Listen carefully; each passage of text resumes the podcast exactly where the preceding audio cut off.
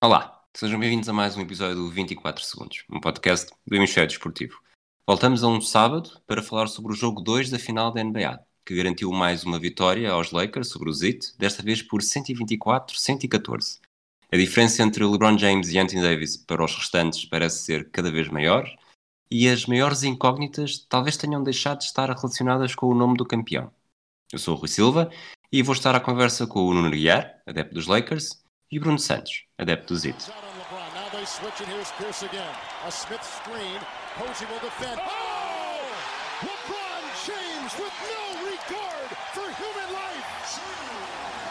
Boston only has a one-point lead. Greer's putting the ball on a play. He gets it out deep. But Havlicek steals it.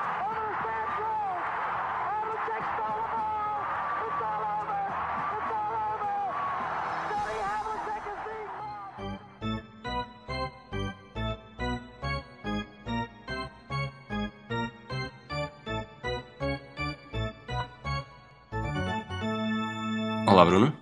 Olá. Diz-me uma coisa. Nós tínhamos falado sobre, sobre o que é que os IT poderiam fazer para inverter o rumo dos acontecimentos. Eh, tu hum, falámos nos, falámos nos triplos, falámos no, no- nos lances livres, eh, e tu disseste e bem, eh, não sei se necessariamente na gravação, mas quando, quando falávamos ontem antes do jogo 2, que, que o problema será sempre também o, o aspecto defensivo, não havendo Bam Adebayo. Eh, Essa ideia confirmou-se ontem com, o Anthony Davis a fazer aquilo que queria eh, dentro de campo. Sim, eu acho que o jogo correu melhor do que eu estava à espera, porque acho que mostrou que ofensivamente os IT conseguem sobreviver sem o Dragic. É, é um caso raro, que eu até diria que depois de ter perdido ontem, tendo visto o jogo, estou mais confiante que os IT possam ser competitivos na série. Não ganhar, porque agora ganhar 4 jogos em 5 é quase impossível, mas ganhar um ou dois jogos, do que estava depois do jogo 1, quando os IT estavam a perder apenas por um zero. Porque acho que, claro, defensivamente os IT foram forçados a jogar defesa à zona e houve, por acaso acho que os Lakers podiam ter atacado muito melhor, porque principalmente na primeira parte houve umas posses em que estava o LeBron no meio do campo, lá no meio da zona, e os Lakers cons- conseguiam sempre marcar pontos, porque aquilo é, é o jogador perfeito para estar ali, consegue passar, consegue lançar ali a média distância, consegue atacar o cesto, mas depois o, o Frank Vogel, por alguma razão, meteu o LeBron no perímetro e os Heat conseguiram, foram 124 pontos, mas tendo em conta que o Olinik teve de jogar 37 minutos a defender o Anthony Davis, acho que não se podia esperar muito mais. E ofensivamente, acho que aí o Olinik ajudou bastante, se bem que no quarto período ah, teve algumas jogadas que não foram ideais, mas o Olinik é assim, Ganhou demasiada confiança, não é? Pois, no terceiro período manteve o Zito no jogo, teve um final de terceiro período fantástico, a marcar triplos, a marcar cestos importantes. Depois no quarto período fez turnovers, fez um lançamento que quase do meio campo, a faltar uns 20 segundos no, Sim. no relógio, que, bem, aquilo é que é confiança, mas pronto. Mas acho que o, o Butler esteve muito bem, apesar de fisicamente estar claramente limitado. Até no segundo período notava-se que ele tinha dificuldades a voltar para a defesa, que já estava exausto, jogou 44 minutos, fez lembrar os tempos dos Bulls com o Thibodeau, certamente. Ah, e acho que o Nan jogou bem, isso foi importante. Acho que o primeiro jogo, então, não foi só sorte, talvez ele esteja mesmo a recuperar a forma, e será importante nos próximos jogos ele continuar a estar bem. E os IT principalmente acabaram com os 5 que eu tinha falado, do Solomon Hill, o Derek Jones Jr. e o Iguodala, que os Lakers simplesmente defendiam à vontade. Os IT tiveram sempre Butler mais 4 lançadores em campo, ou Butler e Iguodala mais 3 lançadores, e portanto conseguiram abrir muito mais o campo e conseguiram ao menos manter o jogo equilibrado nesse lado. Olá, Nuno. Olá.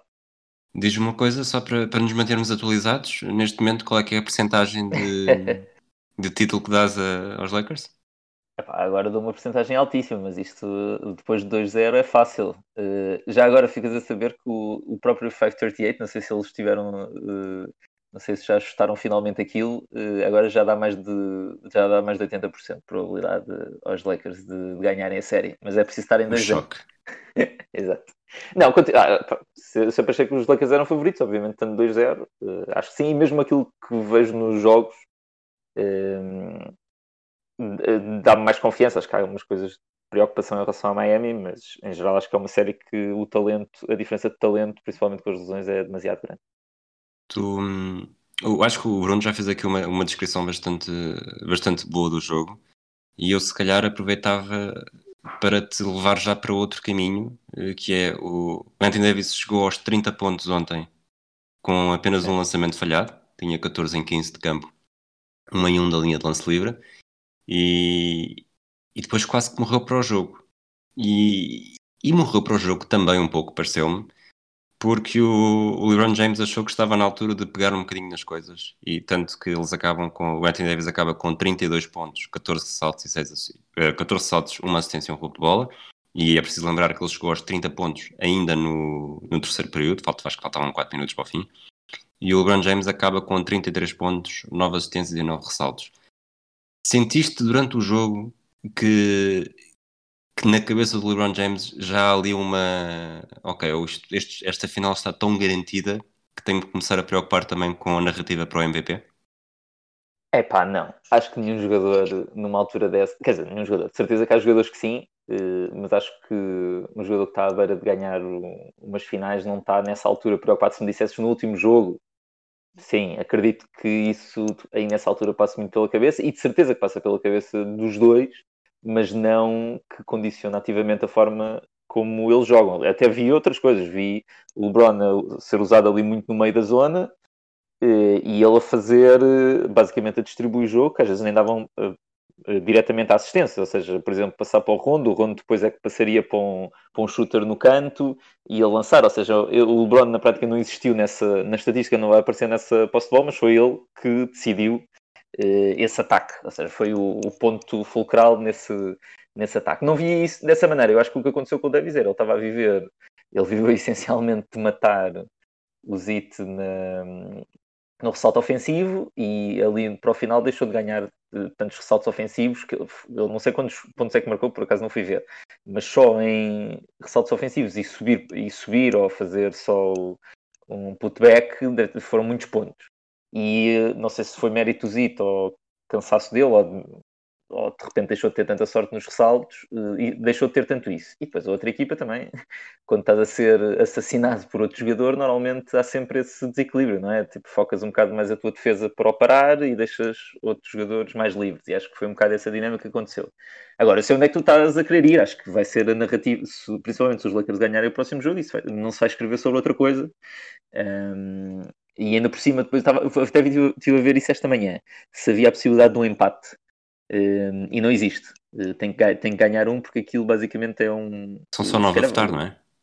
11, 11. São 11, 11. a votar, portanto, para já é, é ridículo, eu nem sabia que eram tão poucos. Eu pensei que fossem, fossem bastantes mais. Costumam ser mais, acho só podem votar, só pode votar quem está lá, acho eu. Acho que é qualquer coisa desse Pois. género. é? Eh, Mas eu acho que no ano passado o, o, Zach Lowe estava a dizer que quando foi, e isto já deve ser assim há algum tempo, quando foi, por exemplo, as finais de 2015, são as que o Iguodala ganha, acho- o Iguodala ganha o Finals MVP. Um, ele também diz que basicamente foi sete pessoas a votar no Iguodala e quatro pessoas a votar no LeBron e ninguém votou no Curry. Um, portanto, eu acho que já é assim há algum tempo.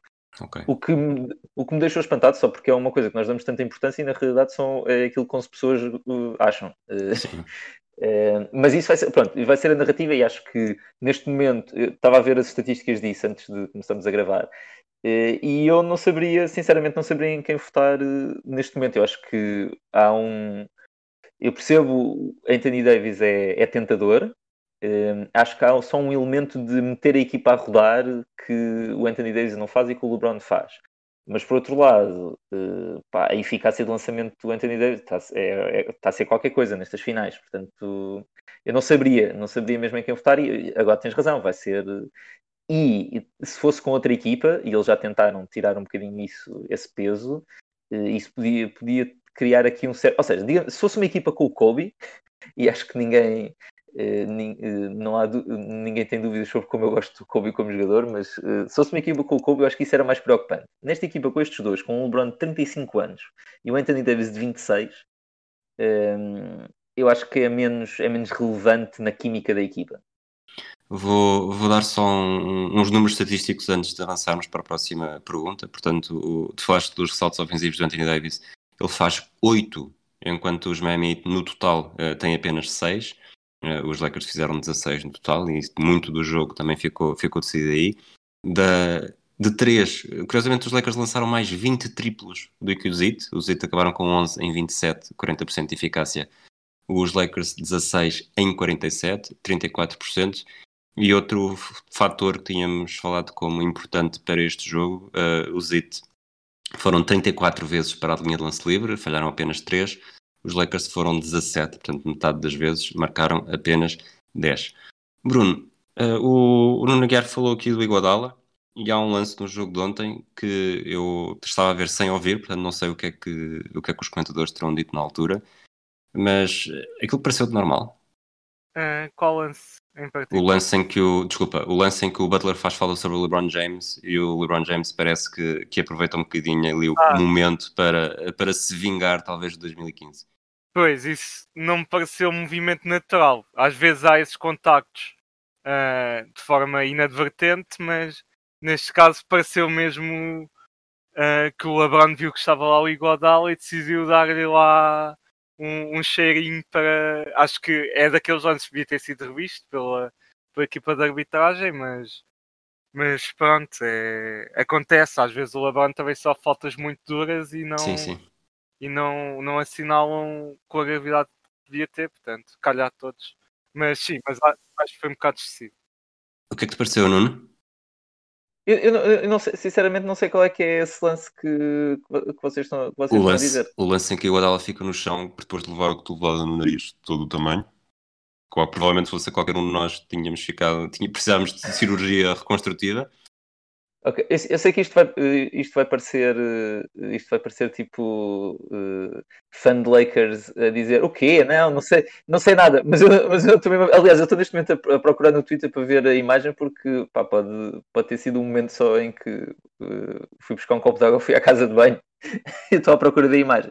Ok, parece, Até- parece o Domingos Paciência aqui há uns 12 anos a dizer que não viu uma agressão num jogo contra Exato. o Foco do Porto porque estava a olhar para o chão. Não, é o, é o Steve Jevy, aquele o, o tipo que faz as avaliações dos árbitros, que dá sempre assim algum tempo para ver o que é que os outros dizem antes de dizer se foi falta ou não. Portanto, eu estou-me a sentir um bocado como o Steve Jevy, mas eu não estou mesmo a ver qual é que é o lance. Mas não me admirava nada que sim, que, que o LeBron tivesse feito de propósito. Portanto, não- É, é que, pois lá está, pareceu-me que melhor mesmo a sopa. Mas, Bruno, voltando a ti, enquanto vamos, vamos dar tempo ao Nuno Aguiar, talvez ele no final do episódio se digne eh, a comentar este, este lance. Ahm, houve houve eh, lançar apenas 27 triplos, ganharam a luta do- dos lances livres, eh, perderam completamente a luta dos ressaltos, como se esperava. Eh, curiosamente, o primeiro triplo do jogo é do, do Myers Leonard, que joga no, na posição do Bama da Baio, e o Tyler Hero joga na, na posição, no lugar, no 5 inicial, do, do Goran Dragic. Eh, o 5 inicial tinha feito apenas 2 minutos na época inteira, portanto não há, não há aqui milagres também. Eh, repito um bocadinho a pergunta. eh, ainda há caminho para isto ser, para isto ser diferente? Ou, ou os 11 em 27 de 3 eh, tem de ser mesmo, em ter, mesmo em termos de volume, tem de ser mais para conseguir ganhar um jogo aos Lakers? Sim, eu acho que em termos de triplos o, a, a eficácia foi boa, mas o volume foi insuficiente. Até os Lakers ao intervalo tinham esses mesmos 27 triplos tentados. E acho que foi um recorde de uma parte no, no jogo das finais. Mas os Heat neste jogo deviam ter jogado à Rockets, basicamente. Deviam ter eh, esperado que a variância que é inerente a lançar muitos triplos calhasse para o lado do Zit e desse alguma sorte, digamos assim. Que o Duncan Robinson só, pronto, também jogou pouco porque defensivamente só estava a meter água, mas fez 21 minutos só teve 9 pontos. Eu estava à espera que ele tivesse um jogo com 5 ou 6 triplos. Mas eu acho que em termos de plano de jogo, eu acho que os Heat aproveitaram bem, porque os Lakers também naturalmente defenderam mais o triplo. Sabiam que não havia a presença interior do Bam ou da Rich atacar a defesa e tinham podiam, os defensores de perímetro podiam focar-se mais em impedir que lançassem três. Mas acho que podiam ter sido mais agressivos nisso. Mas acho que a chave para o resto da série vai ser o Bam, que ao que tudo indica vai voltar no próximo jogo. Eu não, eu não sou médico, não, nem nada perto disso, mas acho que esta é daquelas lesões em que ou não está em condições para, para se jogar, ou se se joga estás praticamente a 100%. Podes ter alguma dor, mas não estás limitado em termos de movimentos. Portanto, eu acredito que ele possa fazer um grande impacto no resto da série.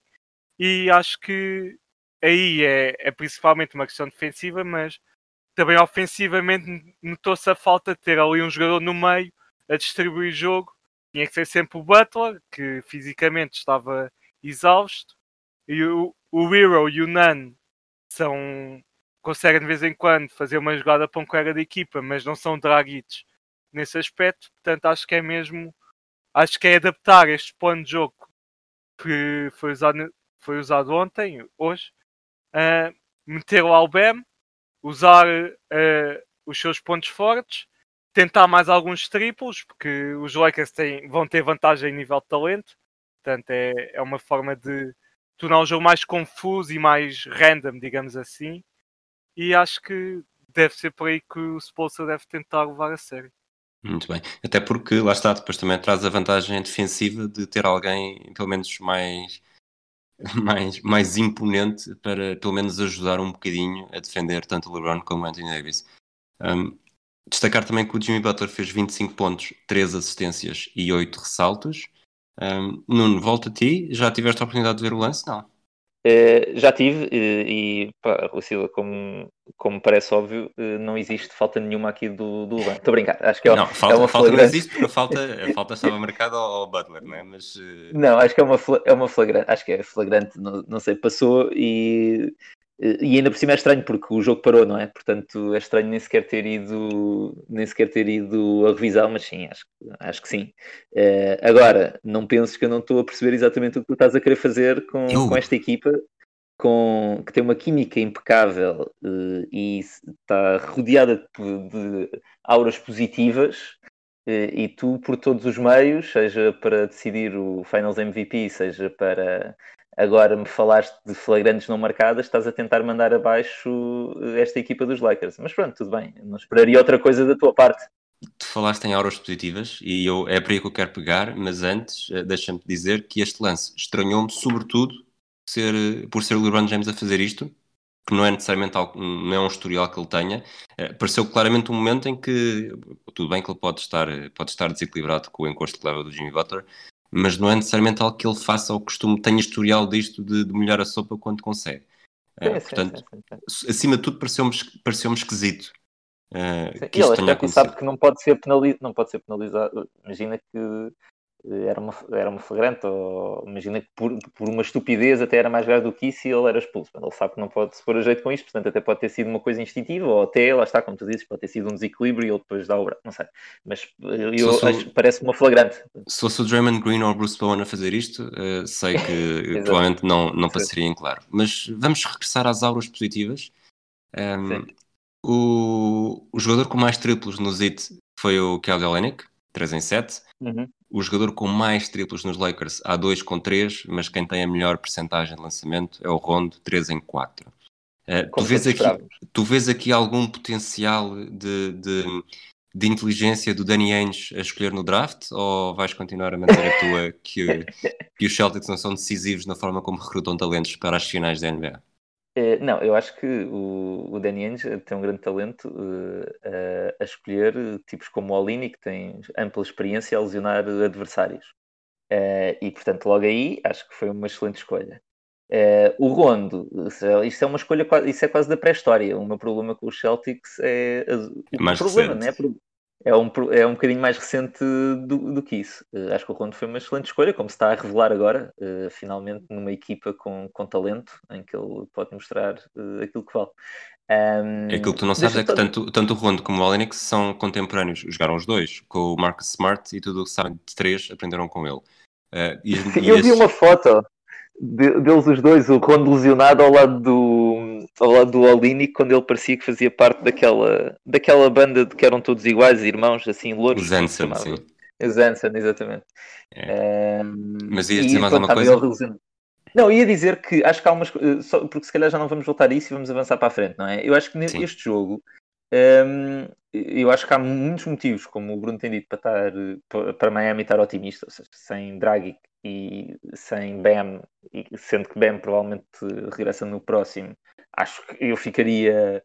eh, acho que tem muita coisa para pegar e para pensar, ok, com um melhor jogador e com um bocadinho mais de sorte em alguns momentos, se calhar nós conseguimos. Um, nós conseguimos fazer um jogo pelo menos apertado e depois, epá, se o jogo está apertado nos últimos dois minutos, quem sabe, é um bocadinho, é quase lançar, às vezes é uma questão de sorte naquele, naqueles minutos finais. Um, mas eu diria que também há aqui algumas coisas que eu não sei se são muito repetíveis. Epá, Olinick na defesa foi terrível, é ver- é, foi terrível, ou pelo menos eh, permitiu muita coisa a Anthony Davis. Há 24 pontos de Olinick, eu não sei quantas vezes é que o Olinick, eh, para já, eh, 2020, que ano, uh, Olinick marcar 24 pontos num jogo das finais. Portanto, logo aí, eh, espetacular. Mas o Oli tem experiência em jogos grandes, que ele ficou conhecido pelo grande jogo 7 que teve pelo Celtics contra os Wizards. Ilumina os Wizards, não é? Exato. Ele aparece nestes jogos. É, mas pronto, não sei se vamos voltar a ter um jogo deste género. E depois é engraçado, porque no ataque, ele, eh, isto pode parecer quase eh, blasfémia, mas eh, ele torna o- a cobertura de- defensiva dos Lakers um pouco mais complexa, porque quando o Bam joga, e o Bam é um jogador muito superior ao Olinick, nem sequer é isso que eu- e mesmo ofensivamente eu acho que é mais útil, mas é um pouco mais previsível no sentido em que quem o está a defender pode dar um bocadinho mais de espaço ele depois pode fazer outras coisas, mas acho que é, uma, um- é mais previsível do que ter que estar em cima de um tipo como o Olini, que acho que isso causou ali alguma confusão aos Lakers. O LeBron e o Davis falaram até, até um bocado sobre isso no final, de como eles não se adaptaram bem àquilo que Miami fez ofensivamente. Um, e depois, eu também não sei, eh, se calhar é o que vamos ter que esperar, mas aqui, eu tinha falado precisamente dos lances livres, acho que foi o número que eu escolhi na, no episódio passado.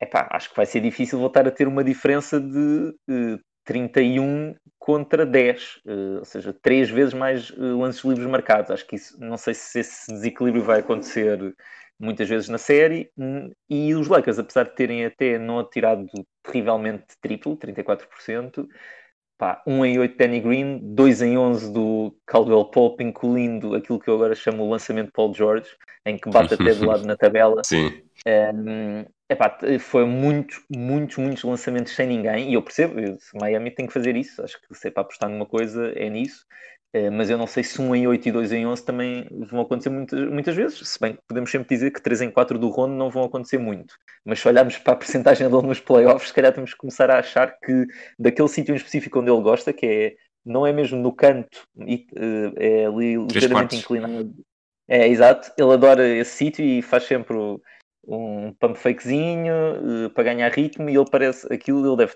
treinar só dali porque é, É muito mecânico, Eh, sim.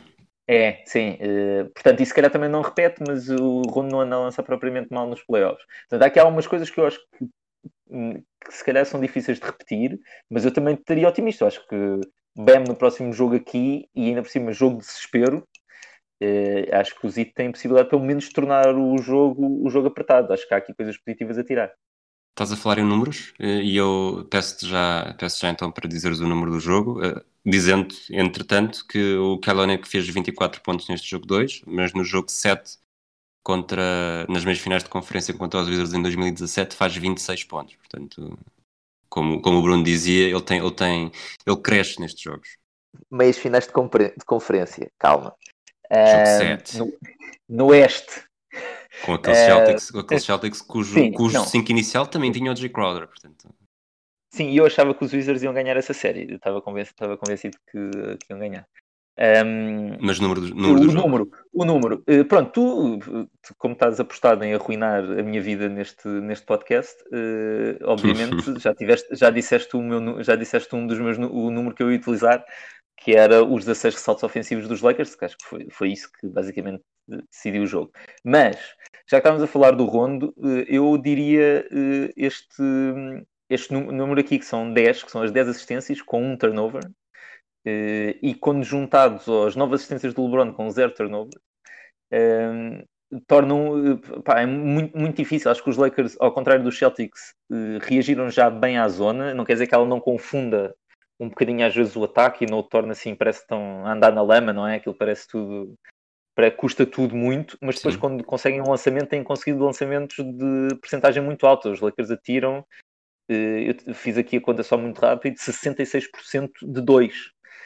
ou seja, tirando aqui os triplos, eh, é muito. eh, é muito. E o Rondo, com estas assistências, ele está a mostrar que é decisivo. É que tanta conversa de quem é o terceiro melhor jogador do- dos Lakers, eu não sei se o Rondo é o melhor, mas está a ser o melhor. Eh, e está claramente, ele faz claramente a diferença. Isso nota-se logo, mal ele entra em campo, nota-se que o ritmo do jogo muda. Ehm, não sei, ele é, é aquela coisa que parece básico e é, parece quase uma coisa de first take, mas ele é um winning player, ele sabe jogar e não vê-se que não joga com pressão nestes momentos. Eh, e pronto, tanto eu que tanto critiquei eh, estar-se a dar muitos minutos ao rondo, tenho que engolir as minhas palavras, porque ele neste contexto é ótimo. Sobretudo quando está a jogar de amarelo e não de, de dourado e não de verde, não é? Bruno, momento, momento do jogo. Um, pelo segundo jogo consecutivo, eu queria escolher uma jogada dos Lakers, porque acho que é justo a equipa vencedora ter o momento do jogo, mas eu não encontrei nenhuma, ao menos não, não me lembrei de nenhuma que se destacasse. Portanto, vou escolher uma que, que é muito melhor do que a que escolhi no jogo 1, mas foi o bloco do Nan ao Anthony Davis a faltar 7 minutos no quarto período, que acho que até pode ter influenciado a atitude do Anthony Davis para o resto do jogo, que ele esteve menos agressivo, como já, como já foi dito. E acho que essa jogada que um jogador que tem menos 20 centímetros que ele, 15, eh, aparece do nada, faz um bloco, acho que foi a jogada mais espetacular do jogo. Portanto, acho que não haver nenhuma que não haver nenhuma jogada em particular que acho que tivesse decidido o resultado ou, ou algo parecido, acho que eh, esta foi a jogada mais marcante. Concordo, concordo contigo e, e, estatisticamente o Anthony Davis depois de fazer 14 em 15 no, está nos primeiros 15 lançamentos eh, a partir daí acertou apenas um nos 5 seguintes até ao final do jogo não me diz alguma coisa? Não, ia dizer que eu pensei que tu ias trocar, ias dizer para o Bruno escolher um número, eu escolher o, um momento e eu também ia escolher esse, eh, esse bloco. Eh, acho que foi a melhor jogada um, num jogo que foi. Eu estava a dizer isso ao Bruno antes de começarmos a gravar, acho que foi um jogo pouco entusiasmante em geral. E esse foi um dos poucos momentos em que, pronto, contra mim falo, mas em que se percebeu que houve, há ali uma mudança de ímpeto, não é? De, os americanos, o momentum, não é? Eh, E foi é um grande lance, pronto. Vamos avançar então, este é o episódio regular número 44, é mais, é mais eh, relacionado com o Lewis Hamilton e outras modalidades, mas já houve 213 jogadores a jogarem com o 44. O primeiro da lista é o Danny Ainge, entre 82 e 89. Eh, Pelo menos uma época destas, eh, jogava beisebol ao mesmo tempo nos Toronto Blue Jays, mas não vamos falar do Danny Ainge, portanto, Nuno, há aqui três nomes e eu vou-te pedir eh, para escolheres um e dizeres alguma coisa que sabes sobre ele. Eh, não vai ser difícil, acredita que não é uma que não é uma, uma armadilha. O Pistol Pete, o Jerry West ou o George Irving? Ah, pronto, sabes que eu vou escolher o, o, o Jerry West, não é? Surpresa. Eh, sim. O homem do Ehm, logótipo.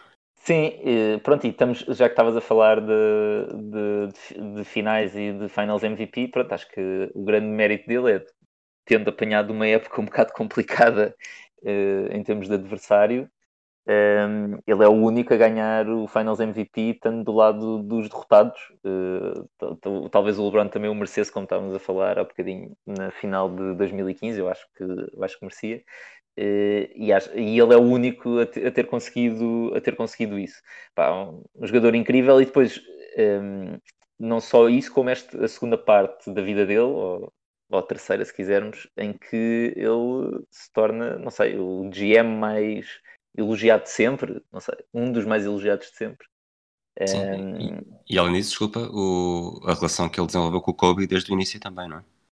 Sim, ele, o, é, pode-se dizer que ele desde o primeiro momento percebeu. Pronto, e isso é, nem to- não, tenho a certeza que nem todos, nem todos poderão, nem todos poderão dizer isso.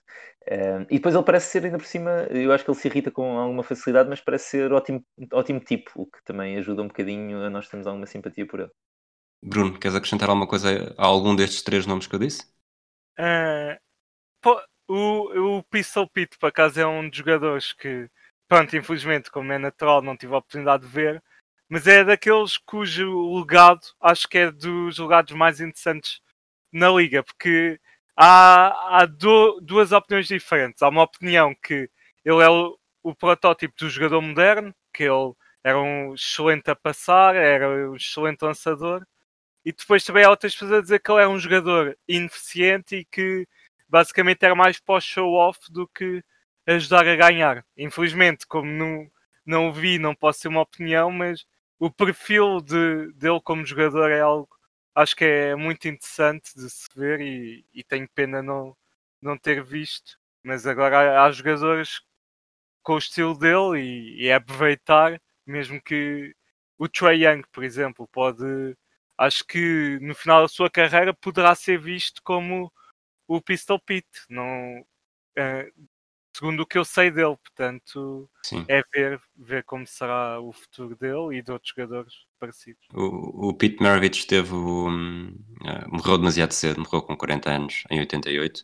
Ele jogou na NBA entre 70 e 80. Teve o azar, e acho que aqui é mesmo o azar de, de nascer na, na era errada, porque ele só, só faz uma época com, com os triplos já, e ele faz 79-80, faz eh, 15 lançamentos, o que na altura já era, sobretudo numa, época, numa, numa era, era experimental, já era bastante, e converte 10 desses 15, portanto acaba com uma média de carreira, né, não deixa de ser um bocado curioso estar a falar dessa forma, de 66,6%, portanto, dois terços, eh, dois terços dos lançamentos que fazia de triplo acertou. Só para terminar, o, o George Gervin, que eu também trouxe, um, é capaz de ser provavelmente o único jogador dos Spurs que interessa uh, pré-era Popovich, 99. Uh, o David Robinson já lá estava, mas pronto, pré-era pré David Robinson, Tim Duncan, Parker, Ginobili e Kawhi, é capaz de ser o único que, que, realmente interessa e que realmente está na história, correndo o risco de estar aqui a estar a esquecer-me de alguém e estar a dizer uma grande asneira, mas é pelo menos o, o, o expoente máximo da era Spurs uh, pré Popovich. Uh, algum de vocês quer acrescentar alguma coisa antes de acabarmos o episódio? Eu, só para dizer que estava a ver aqui a, a estatística, fui, fui ver o, o, ano em que ele ganha o. o só foi o ano em que ele ganha. Não, por acaso nem é, o ano, nem é o ano em que ele ganha o Finals MVP, mas estava a ver aqui a, um, é quatro anos antes disso, em 64, 65, o Jerry West com, um, com 26 anos. Ele faz 11 jogos nos playoffs, joga 43 minutos e faz só, assim, calmo, 41 pontos por jogo, 6 ressaltos, 5 assistências. Só assim, naquela. Fácil. Bruno. É, eu só tenho a dizer que fiquei desiludido de não teres trazido o Solomon Hill à conversa, que usou o número 44. Eu acho que é um jogador que merecia ser falado, mas, mas pronto, são escolhas. Ok, voltamos. Acabamos este episódio por agora. Voltamos na segunda-feira. Temos o jogo 3, temos o sétimo episódio do audio documentário do Kobe. Uh, parece que estava tudo, tudo, tudo definido que, que, teríamos um título dos Lakers uh, em cima, não só em cima do ano da morte de Kobe, mas também em cima do, do final do audio documentário. Esperemos que estejam a gostar se estiverem a ouvir. Uh, um abraço a todos. Obrigado, Bruno. Obrigado, Nuno. Até à próxima.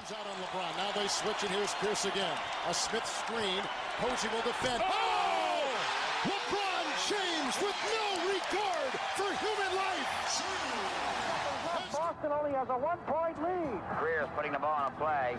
He gets it out deep, And Havlicek steals it. Over the stand